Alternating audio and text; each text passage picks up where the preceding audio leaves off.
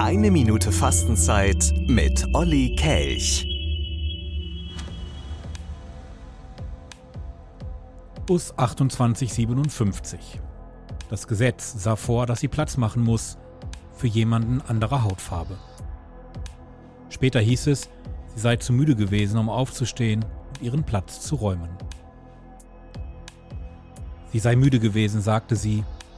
Ja, das schon, aber nicht von Nähen, Gehen, Denken, Sorgen, sondern vom Nachgeben, wieder und wieder, wieder jeder Überzeugung und wieder der Gerechtigkeit.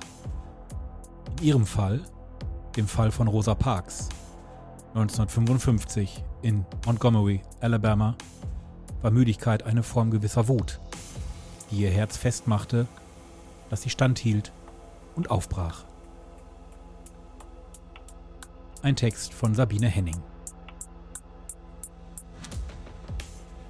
Eine Minute Fastenzeit mit Oliver Kelch.